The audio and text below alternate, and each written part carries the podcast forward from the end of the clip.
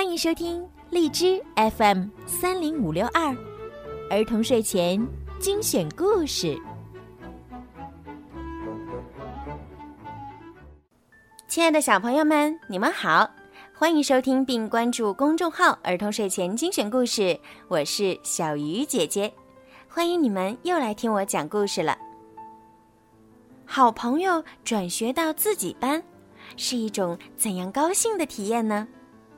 今天呀，米小圈的好朋友铁头转学到了他们班，米小圈可高兴了。接下来会发生什么样好玩的故事呢？让我们一起来听一听今天的故事吧。《米小圈上学记之铁头来了》，十一月三号，星期一。今天我是第一个来到班级的。心想，这一下终于不会迟到了，说不定魏老师还会表扬我一番呢。可是，可是，魏老师却迟迟没有来。老师啊，为什么我表现好的时候你总是看不见，我表现差的时候准被你发现呢？不一会儿，同学们都陆陆续续来到了班级。我正坐在座位上发呆，突然有人重重拍了我肩膀一下。我抬头一看，哇，李黎，你怎么来了？我的同桌李黎把书包往桌子上一放。米小圈，你是不是不希望我来啊？哪有哪有，同桌，我都想死你了。我赶快说，是吗？米小圈，你昨天的作业写了吗？这个，这个，还不赶快去写？那个，那个，我发现我的同桌李黎一点都没变，真是个讨厌的家伙。数学课都已经过去五分钟了，魏老师才匆忙走进教室。魏老师走上讲台说：“同学们，对不起。”老师今天迟到了，之所以迟到了，是因为咱们班今天来了一位新同学。哇，新同学！大家都觉得很新奇又很期待。让我们用热烈的掌声欢迎他吧！伴随着大家的掌声，一个头很大的小孩背着一个硕大的书包走进了教室。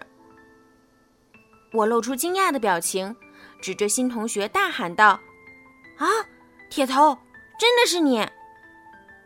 当我喊出“铁头”两个字后，同学们都笑得趴在了桌子上。魏老师冲到我面前，重重的拍了一下桌子：“米小圈，不许给新同学起绰号。”老师，我错了。知道错了就好。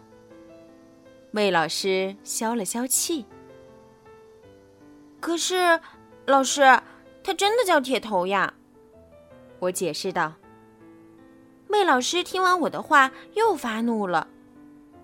米小圈，你给我出去！这时，我的好朋友铁头迅速举起手来，报告老师，我就是叫铁头。铁头话音刚落。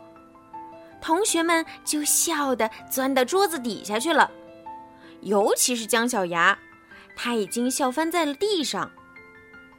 可是姜小牙，你的牙那么大，大家都没有笑话你，你怎么还好意思笑别人呢？真是的！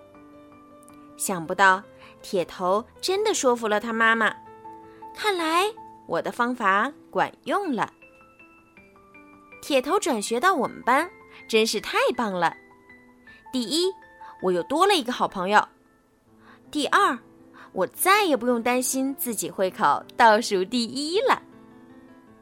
魏老师准备给铁头安排一个座位，可是前面已经坐满了学生，铁头只能坐到最后一排去了。于是我决定给铁头让座，我去坐最后一排。别以为我是想助人为乐。其实我是想尽快远离我的刁蛮同桌。谁知姜小牙先我一步举起手来。魏老师，让邢铁同学坐在我这儿吧，我去坐最后一排。魏老师听后大为感动，表扬了姜小牙这种舍己为人的精神。可是魏老师，你知道吗？姜小牙坐最后一排的真正目的是想偷偷看漫画书啊！就这样，铁头成为了郝静的同桌，我的后桌。好啦，今天的故事就讲到这儿了。希望小朋友们可以喜欢今天小鱼姐姐为你们讲的故事。你们的好朋友是谁？你们在学校里发生了什么好玩的事儿？欢迎你们请爸爸妈妈帮忙在故事下方留言给小鱼姐姐。小鱼姐姐也想知道你们的有趣的事儿。